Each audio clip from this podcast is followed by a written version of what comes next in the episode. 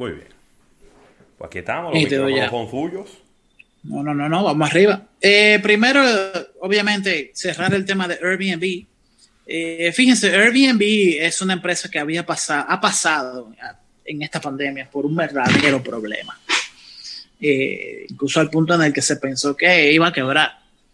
Porque el PNL, que es un medidor de la rentabilidad promedio, costo e ingresos de la empresa, para marzo fue, no, para abril fue de menos 40%. Eh, para mayo fue menos 30 y pico. O sea, negativo. Perdió 40%. Negativo en mayo, 30 y pico por ciento. Pero para junio bajó 15. Y desde entonces para acá, desde junio para acá, se ha venido recuperando un poco la rentabilidad neta de el ejercicio operativo de Airbnb. Y les voy a decir una cosa, que lo había dicho hace ya como dos meses. Yo tengo la perspectiva de que la disrupción en la industria de turismo beneficia a Airbnb. Sí, claro. Beneficia a Airbnb porque eh, los turistas no van a querer viajar para meterse en un hotel. Ni ahora, yo creo que ni nunca ya. El turismo cambió completamente. La gente quiere ir, yo quiero irme a Nueva York, pero quiero quedarme en una casa o en un departamento vacío donde solamente esté yo. Y que quizá me sirvan el desayuno. Pero yo no quiero meterme en el Four Seasons. Yo, y como empresario, no, si tengo el dinero de poderlo hacer, lo voy a hacer así. Eh, no me voy a meter en un hotel, exponerme a una enfermedad, a que me dé una enfermedad, sencillamente porque sí y ya. Eh, también ahora lo que importa es que hay que tener una relación directa con el cliente. Los hoteles no tienen una relación directa con el cliente. Las agencias de viaje lo tenían. Sí. Eh, sencillamente, y el incentivo mío de meterme en una agencia de viaje es conseguir precios más baratos que aparecerme en el hotel. Punto. Entonces, esas dinámicas de un cambio en la preferencia de los turistas, de la industria del turismo mundial, eh, que hoy, ahora hay que tener una presencia más directa con el, con, el, con el cliente final. Y el tema del bajo nivel de ocupación, que es la preferencia general de todos los turistas que están viajando, benefician completamente a Airbnb. Aunque Airbnb ha dejado pérdidas en el 2020, y que no se vaya a recuperar como hasta segundo trimestre, tercer trimestre del 2021, al final, dentro de cinco años, mi perspectiva de Airbnb son muy positivas. Mira, Eriden, ahora mismo estoy aquí viendo el valor de Airbnb y está en 146 dólares la acción. Es decir, más del doble de lo que inicialmente ellos habían estimado, que eran como unos 68 dólares. Eh, la verdad es que... Eh, hay un hype alrededor de la acción. Yo no dudo que en el largo plazo haga sentido tú meterte en Airbnb. Yo no lo dudo, de verdad que no. Eh, Airbnb es de esas acciones que la perspectiva, la expectativa de la misma, del negocio en sí, ha cambiado de manera radical en todo el 2020. ahora bien, el que invierte en Airbnb, que agarra su cuarto, lo invierte en Airbnb, pero que se olvide de esa vaina hasta el 2024 25 Porque solamente así va a tener sentido esa inversión. Si tú quieres invertir en Airbnb para estar arriba de Airbnb, esperando a que te dé dividendo, esperando a que todos los cuatrimestres dé ganancias, esperando a que se comporte como una empresa exitosa normal, mejor no invierta en eso, que no es para ti. Es como el tema de Tesla. Eh, eh, hace poco tiempo, esta mañana, estaba hablando con un amigo que me mandó un meme muy bonito, lo voy a buscar. Lo voy a buscar. Para que la gente tenga una perspectiva de lo que estoy diciendo, que sea más, eh, más real, porque es muy bonito ver eh, estadísticas como la siguiente. Es eh, hermoso tu ver que, que si tú hubieses invertido 76 mil dólares en el 2012 en Tesla, en el día de hoy tú tendrías 6.2 millones de dólares. La crema. Sí. Es bonito verlo así. Sí, claro. lo que yo pero hay que tener mucha paciencia. Es, no, pero ah, ustedes lo mío. Claro, porque tener mucha paciencia porque ha habido mucho sub ha habido mucho sub y baja en Tesla. Porque mira lo que yo les respondo. Créeme que se ve muy bonito cuando se pone así. Pero el 95% de la gente hubiese vendido cuando Obama le prestó dinero para terminar la, el Research and Development a Tesla para terminar el modelo S. Porque no tenía los cuartos para, para, terminar el carro. No tenía el dinero. Y Obama se lo prestó a Elon Musk. Y se lo prestó con una tasa de interés bastante alta. Obama no, el gobierno eh, de los Estados Unidos. Fue Obama. Ellos dos se sentaron ahí en la casa oval y Elon Musk. Pero no fueron cuartos de Obama, fueron cuartos del, del, del Estado. No sé, pero le cobró un dinero. Sí, sí. Generalmente, cuando el gobierno te va a prestar, te presta una tasa blanda. Sí. Eh, la tasa de interés de ese préstamo fue un 9% en dólares. En la madre que le dio. Exactamente. Y como quiera le dijo que sí, y le dio para allá. Que esa fue la gran controversia. ¿Por qué tú coges un préstamo tan caro? Pero nada. El tema es que ningún banco le hubiese prestado ese dinero a Elon Musk en ese año. Exactamente. Eso fue en el 2002. Eh, cuando en el 2013 Musk dijo que Tesla nunca pagaría dividendos. Muchísima gente vendió ahí. Eh, y cuando eh, en el 2014 Tesla había juntado, amasado 700 millones de dólares en ganancias. Y, y Elon Musk dijo, no, esto no se va a pagar en dividendos. Eh, vamos a hacer una nueva, vamos a hacer la primera Gigafactory. Sí. Todo el mundo se quedó, ¿qué? Sí, vamos a hacer una nueva fábrica para fabricar más batería y los próximos modelos que vamos a hacer. Claro. Y todo el mundo dijo, pero, pero este tigre está loco, ¿Y mínimo. y cuando la SEC, y cuando la SEC lo, lo multó. Ajá. Y el año pasado, cuando le dio una entrevista a Joe Rogan completamente innecesaria y se puso a fumar lo que no se podía fumar delante de toda esa cámara. Así mismo. Y ahí bajó la acción. Entonces, es tan bello tú ahora decir, bueno, en el 2012 valió tanto y si tú hubieses invertido en el 2012 76 mil dólares que a nadie le sobran, que a nadie le sobran 76 mil dólares. No. ¿Mm? A nadie. Yo creo que al 98% de la humanidad no le sobra 76 mil dólares. Eh, y que hoy tú tuvieses 6.2 millones de dólares, sí, pero la mayoría de la gente no tiene el entrenamiento psicológico, porque no estoy hablando de habilidades analíticas. No, no, no. De tú tener el estrés de casi perder tu inversión en varias ocasiones de manera reiterada por ser irresponsable en muchas ocasiones por buscarte controversias innecesarias para tú quedarte y apoyar a este tipo. Así mismo. Hay, hay empresas que dejan más dinero de ahí. Sí, hombre. Y que, y que no producen controversias. Entonces, tú ves lo que trato de decirte sobre lo que trato de decirles es, si quieren invertir en Airbnb, háganlo. Es muy buena empresa pero tienen que saber cuál es el mindset de invertir en una empresa altamente innovadora. No esperen dividendos. La ganancia de ustedes va a ser por comprar en el día de hoy y vender mañana más caro, punto. Sí. Pero también tienen que tenerle paciencia porque es una empresa de tecnología. En el día de hoy tienen un mercado, en el día de mañana tienen otro, tienen unas prácticas no estandarizadas para nada eh, tienen modelos de negocio difíciles de entender, hacen alianzas y adquisiciones de otras empresas que no tienen sentido, pero que tienen un sentido desde el punto de vista técnico de la plataforma, no financiero. Entonces, lo que trato de decirles es, como le dije a un amigo mío en el 2013, agarra 3 mil dólares, inviértelos en bitcoins y pregúntame en 5 años. Exacto. Me preguntó en 5 años y le fue bastante bien. de verdad. Ok.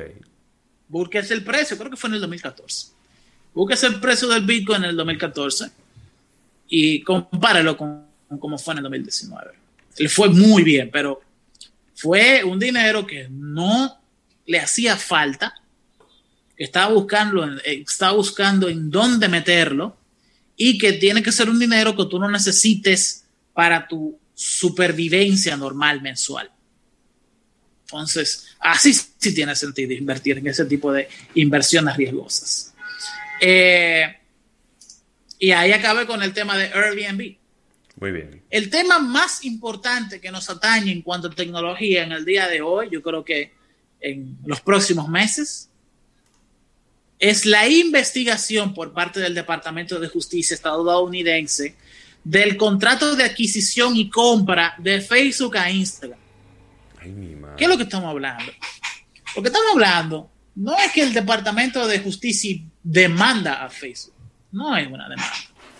Es un anuncio de que están haciendo una investigación para saber si esa adquisición que se aprobó, luego de ser adquirida, se han realizado prácticas ilegales monopolísticas. Ay, Dios mío. Que es la inversión. O sea, se le dio el permiso de hacerlo. Sí, ciertamente se le dio el permiso de hacerlo y fue legal. Pero hay que, se está investigando si el comportamiento corporativo de Facebook ha sido legal luego de la adquisición de Instagram. Y déjame decirte que de ahí a mí se pega WhatsApp. Sí. Y lo habíamos dicho hace mes y medio, cuando se había dicho, cuando se anunció la demanda del Departamento de Justicia por monopolio hacia Google, en el que el próximo en la lista era Facebook. Sí. Lo dijimos en ese programa. Y es que realmente Facebook hace más sentido que incluso Google. Porque Facebook ha sido demasiado agresivo. Y aparte de ser agresivo, ha sido público. Con emails que se han filtrado de conversaciones de Zuckerberg con los fundadores de otras empresas. Todo el mundo sabe lo feo que fue el proceso de Snapchat negar la adquisición forzosa de Facebook. Todo el mundo que está metido en la, en la parte financiera de la industria tecnológica de Silicon Valley sabe que Zuckerberg le dijo al, al fundador de Snapchat que yo quiero Snapchat de mis tentáculos. Yo la quiero a mi poder. Wow. Porque hubo print screens en ese momento de la conversación de ellos en, en WhatsApp. Todo el mundo sabe eso, todo el mundo lo vio. Todo el mundo ha visto los print screens de los emails entre los dueños de Instagram y Mark Zuckerberg. Donde uno le dice, yo te voy a comprar sí o sí. Yo necesito esta empresa. Punto. ¿Y cuánto dinero que tú quieres? Y el tipo le dice que no, que no, que no, que no, que no, hasta que un punto llegó a 20 mil y pico de millones de dólares. Ahí sí, cualquiera. Claro. Entonces, es, y luego de ahí, todas las prácticas de unificación de base de datos que ha hecho Facebook con WhatsApp y con Instagram, que al día de hoy lo niegan.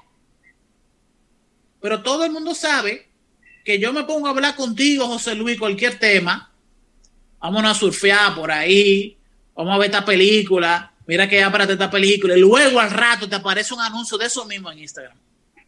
Sí. Y nadie puede negar que están leyendo las conversaciones de uno, Pero ven acá. que están escuchando las conversaciones de uno, tanto en Messenger de, de, de Facebook como las llamadas que uno hace por WhatsApp. Esa encriptación no es encriptación nada. Entonces, eh, es una realidad aparente, es una realidad indudable. Es como cuando tú dices, yo no tengo la yo no tengo ninguna evidencia de ese caso, pero tampoco tengo la menor duda. Entonces, consecuencias financieras de que haya una demanda por parte del Departamento de Justicia Federal estadounidense hacia Facebook. Yo creo que es el principio del fin de un imperio. Le están pidiendo que divida la empresa en tres. Ese- En Facebook, en Instagram y en WhatsApp. si están divididos, no son tan buenos. No son tan fuertes, ¿verdad? Claro que no, en lo absoluto. Pero el tema es que las vendan. No es que se dividan, es que las vendan. No, claro. Que se le dé a otra empresa. Y el, lo primero que hay que estar claro es que no se le puede vender a Microsoft, ni a Amazon, no, ni a Oracle. Estamos en lo mismo. Hay que, hay que buscarse otra gente que no tenga nada que ver con eso. Y yo sé que hay muchísima gente que estaría loca por invertir. Yo estaría, yo sería uno. ¿Cómo vendérsela a Steve Wozniak? Wozniak no tiene los cuartos para hacer eso. Ok. Wozniak tiene como 100, 150 millones de dólares. Esos son tres cheles. No, no, eso no, da, eso no, da, ni para comenzar.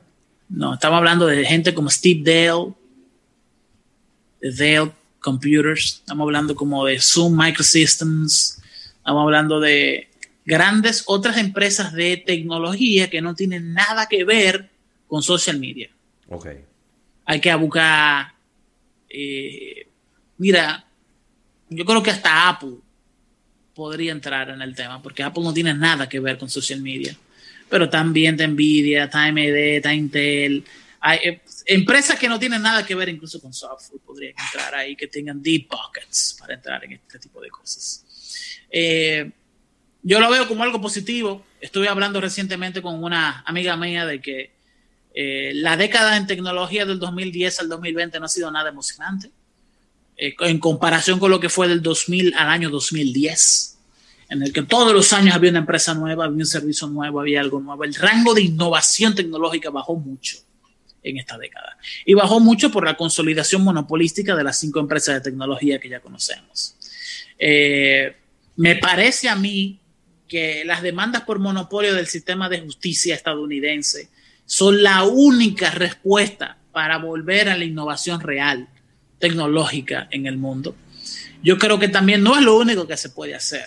Hay que desarticular el sistema de patentes de software completamente. Eh, yo sé que esto es un poco controversial, que hay gente que no estaría de acuerdo conmigo, pero a mí me parece estúpido poder patentar una fórmula matemática. A mí me parece eh, una imbecilada. Eh, es como que alguien patente los números del 0 al 9. Las matemáticas no se, no se desarrollan, se descubren. Se crean nuevas fórmulas. Inmediatamente alguien crea una nueva fórmula algebraica, debería de ponerse a disposición de todo el mundo, porque es una nueva idea que permite nuevos descubrimientos. Patentes de software son lo mismo, lo único que son ecuaciones y algoritmos más complejos. Entonces, eh, hay que proteger la invención científica, hay que proteger... Es más, le voy a dar un caso. Una de las mejores decisiones de la Suprema Corte de Justicia estadounidense fue la de sacar a los genes del sistema de patentes. No sé si ustedes saben que desde los años 80 eh, hasta principios, mediados de los años 2000, se podían patentar genes. Eh, hubo una empresa que se llamaba Myriad, Myriad Genetics, que patentó el gen del genoma humano que es el causante del cáncer de, seno. Y Myriad Genetics primero utilizó toda la investigación científica abierta que existía en el mundo para poder cerrar dentro del genoma humano en donde estaba eh, el gen del cáncer de mama en mujeres. Eh, y luego lo patentó y lo patentó y luego impidió que se hiciera investigación científica con ese, con ese gen. Oye, eso. Sí. Y déjame decirte una cosa, si tú lo analizas, eh, es muy posible que los tratamientos, que la quimioterapia de cáncer de seno, que los tratamientos de cáncer de seno estén entre 15 a 10 años atrasados a lo que estarían hoy si no hubiese sido por esa patente de Mirror Genetics. Claro, porque eso tú, tú, tú, estás limitando el acceso y, la capacidad que tienen las otras empresas de investigar al respecto. Y el tema es que no ellos no, ellos no inventaron nada. Claro Ellos declararon que en una sección del genoma humano existía esto, que el, lo, óyeme, ese gen lo puedo tener yo y lo puedes tener tú. Pero si yo fuese mujer, yo tuviese 60, 70% más de probabilidad de desarrollar cáncer de seno. O sea, es un gen. Y, y, lo tienen tanto hombres como mujeres. Pero si tú eres mujer, tú tienes una 600, 800 veces, eh, 800% más de probabilidad de desarrollar cáncer de seno que si no lo tuvieses. Eh, obviamente que ese es uno de los genes causantes del seno, desde el cáncer de seno. Y hasta que no llegó este señor, que es un héroe, eh, hizo una serie de demandas al sistema de justicia para precisamente eh, prohibir que eso se haga. Porque déjame decirte que tú puedes modificar un gen. Y eso se puede patentar. Yo puedo modificar el gen de que provoca que el pelo de las personas sea rojo para que produzca un color más rojo todavía. ¿No? Tú puedes hacer eso. Y ese gen se puede patentar. Se puede patentar la modificación genética que tú desarrollaste, pero no el gen biológico normal, como está en la naturaleza, como lo puede tener cualquier ser humano en el mundo. Entonces, eh, definitivamente que hay que entrarle al tema de las patentes de software. Eh, definitivamente que limitan la innovación. No es solamente propiciar innovación tecnológica por mediante la destrucción de los monopolios. Eso no es el tema. El tema es poder crear mayor innovación tecnológica impidiendo que se desarrollen patentes de software. Eh, SpaceX, que es la empresa de exploración espacial de Elon Musk, en el día de ayer se le explotó un, un cohete. Y la verdad es que ha, ha, sido parte de muchos titulares en muchos medios de comunicación, hablando de que fue un fallo, hablando de que ha sido un fracaso por parte de SpaceX que esto haya pasado. Y yo no estoy de acuerdo. Eh, de lo que estamos hablando es del desarrollo de un nuevo cohete, que no es el cohete normal que ellos usan en el Falcon 9 ni el Falcon Heavy es un nuevo propulsor, es una nueva tecnología en todo el sentido de la palabra, en el que eh, los cohetes que ya utiliza normalmente SpaceX para mandar cohetes al espacio utilizan combustible sólido. Y el combustible sólido es como un tirapó. Exactamente lo mismo que un tirapó. Es lo mismo que una varilla que tú compras en un colmado aquí.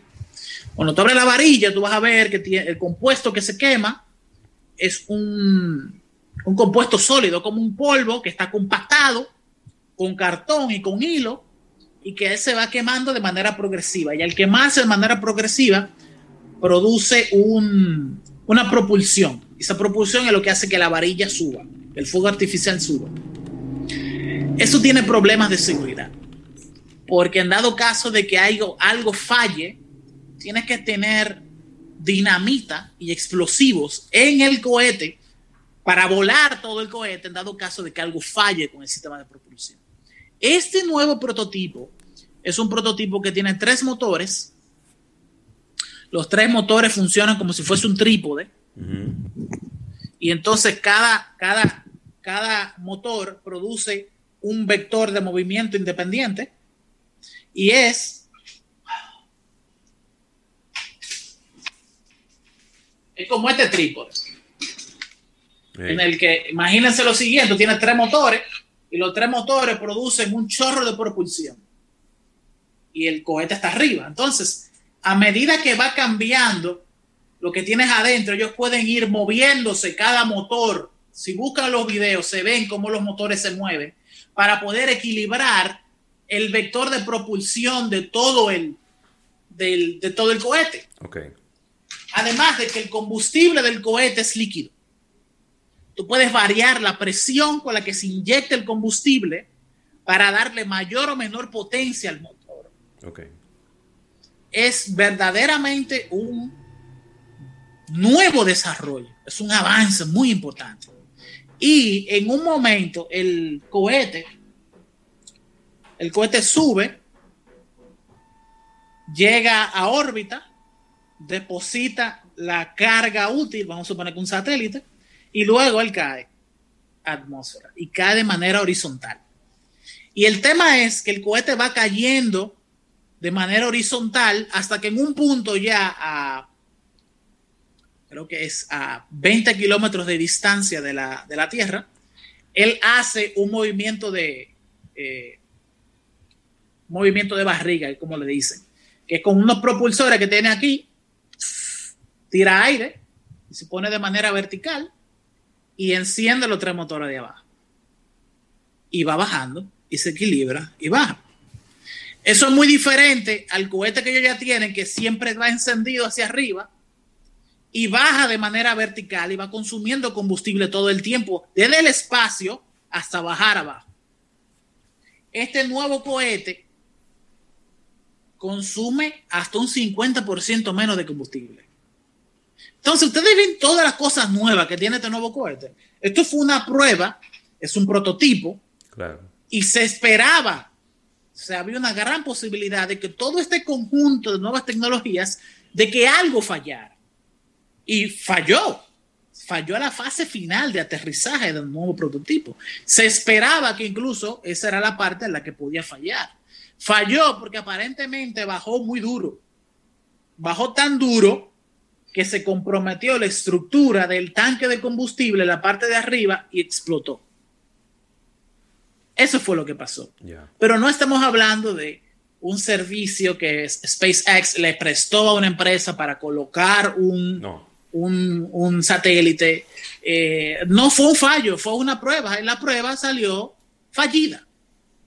Pero no hay consecuencias financieras, no hay la ejecución de un seguro, no hay una pérdida de, una, de un satélite de cuánto, de mil millones de dólares. No, no, es, no es esto lo mismo, no, no, murieron, no murieron personas ahí. Entonces, las consecuencias son completamente diferentes desde el punto de vista financiero.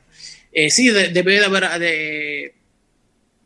Eh, no había un seguro, por ejemplo, porque ninguna aseguradora asegura ese tipo de, de activos tan riesgosos. Entonces, eh, lo que trato de decirles es que la bajada que tuvo la cotización de SpaceX en el día de ayer realmente no fue justificada y hubo mucha gente que se aprovechó de eso porque en el día de hoy ya esto se sabe y hay gente que ha vuelto a invertir y, y subió el precio de la acción. Eh, entonces, en el día de hoy se está debatiendo la aprobación o no de algunas vacunas que se han desarrollado por, por farmacéuticas estadounidenses, sobre todo la de Pfizer, por parte de la FDA, eh, la Federal Drugs Administration. Y yo estuve lanzando unos cuantos números en el grupo de la audiencia en, en almuerzo de negocios en el grupo de WhatsApp de nuestros escuchas en Almuerzo de Negocios, que le invito a todo el mundo que se contacten con José Luis para que los coloquen en el grupo, porque a veces yo coloco algunas informaciones ahí que pueden ser de su interés. Si ustedes escuchan Almuerzo de Negocios, eh, es muy posible que se encuentre interesante lo que, lo que colocamos ahí. Fíjense lo que pasa. Deje que esto cargue en un momento. Yo estuve diciendo lo siguiente. Y es el hecho de que, lo primero, Donald Trump en esta semana aparentemente está firmando un decreto que va a prohibir a farmacéuticas como Pfizer, entre otras, que le vendan vacunas de COVID-19 a otros países, mientras eh, la demanda por la vacuna de COVID-19 no sea más baja en Estados Unidos es una movida típicamente de Donald Trump. El que se sorprendió con esto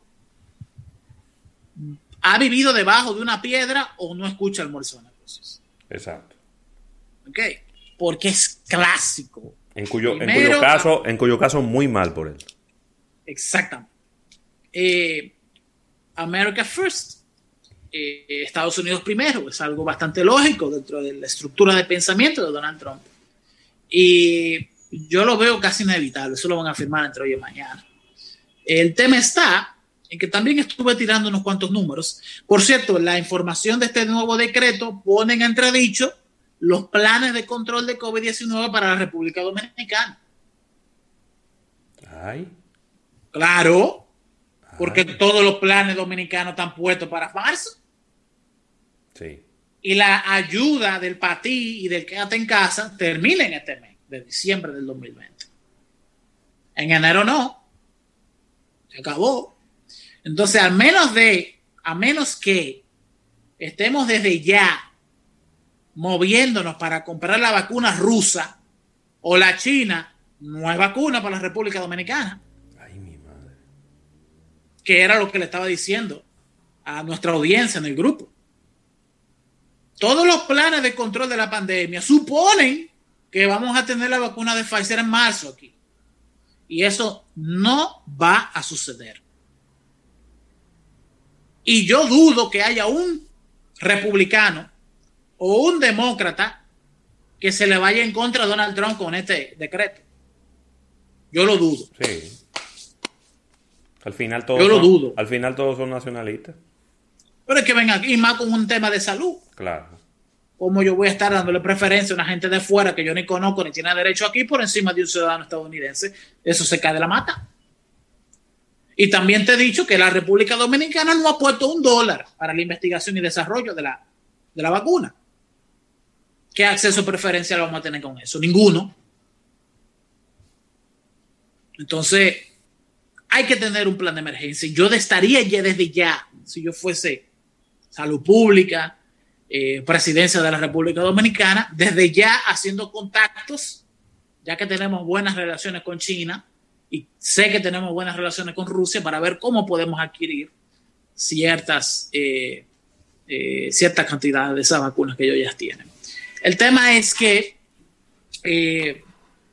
la cantidad de producción de todas las vacunas del mundo, de todas las vacunas del mundo, de todas, absolutamente todas, de sarampión, de eh, papiloma humano, de influenza, o sea, todas las vacunas en el mundo son 2.500 millones de dosis anuales. Y para alcanzar la inmunización de la vacuna, para alcanzar la inmunización humana de la humanidad contra el COVID-19, se necesitan por lo menos, por lo menos, vacunar a 6 mil millones de personas. Oye, eso. Y cada persona necesita por lo menos dos dosis. Sí. Con una no es suficiente, con dos. Estamos hablando de 12 mil millones de dosis que necesitamos para inmunizar a 6 mil millones de personas. Si nada más podemos hacer 2 mil millones de dosis, estamos hablando de 6 años para inmunizar a esa gente. 5 años. Correcto. 5 años y pico, Correcto. vamos a ponerle. Eso es que no se va a fabricar una vacuna de nada en el mundo. También hay que tomar en cuenta que para esta vacuna se está tomando tanta, tanto capital que en el largo plazo, de a dos a tres años, la producción total va a incrementar. Claro, claro. O sea, eso, eso es práctico, eso es lógico.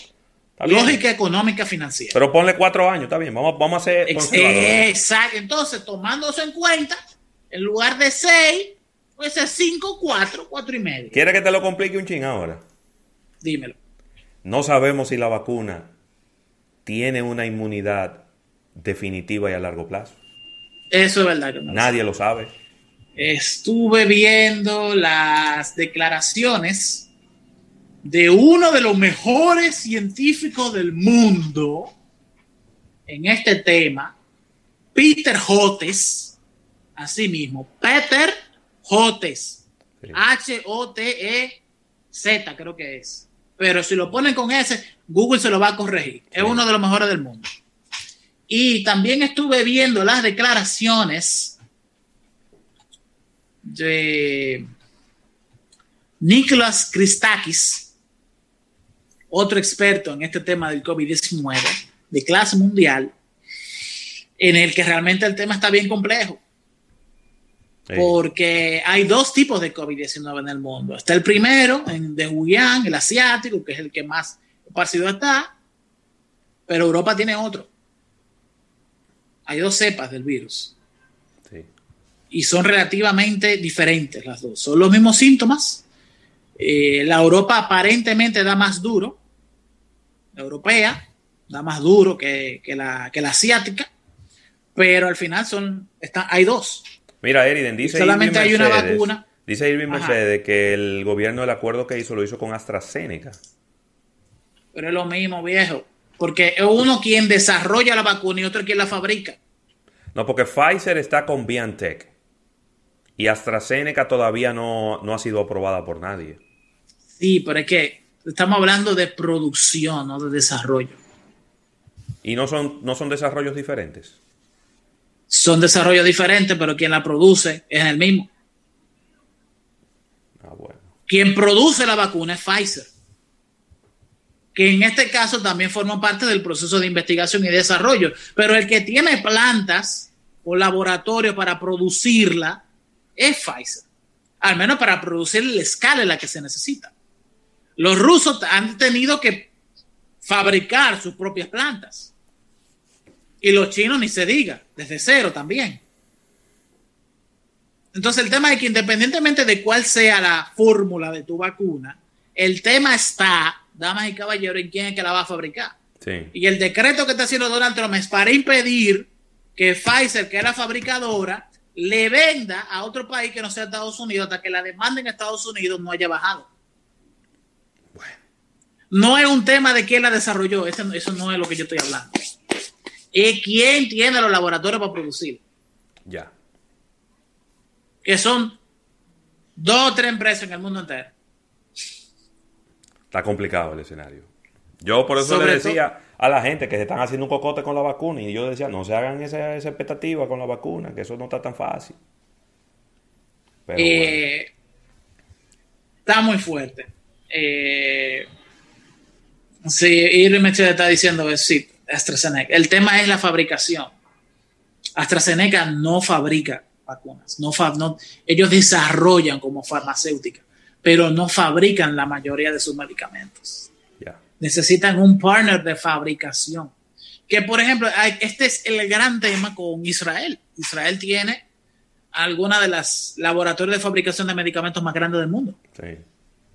Pero estas empresas no son israelíes ninguna. Lo que pasa es que en Israel es donde, están los científicos, donde está la infraestructura química de desarrollo de todos estos medicamentos que ellos producen. E Israel es el mayor comprador de marihuana del mundo. La mayoría de la marihuana californiana, canadiense y uruguaya la está comprando Israel.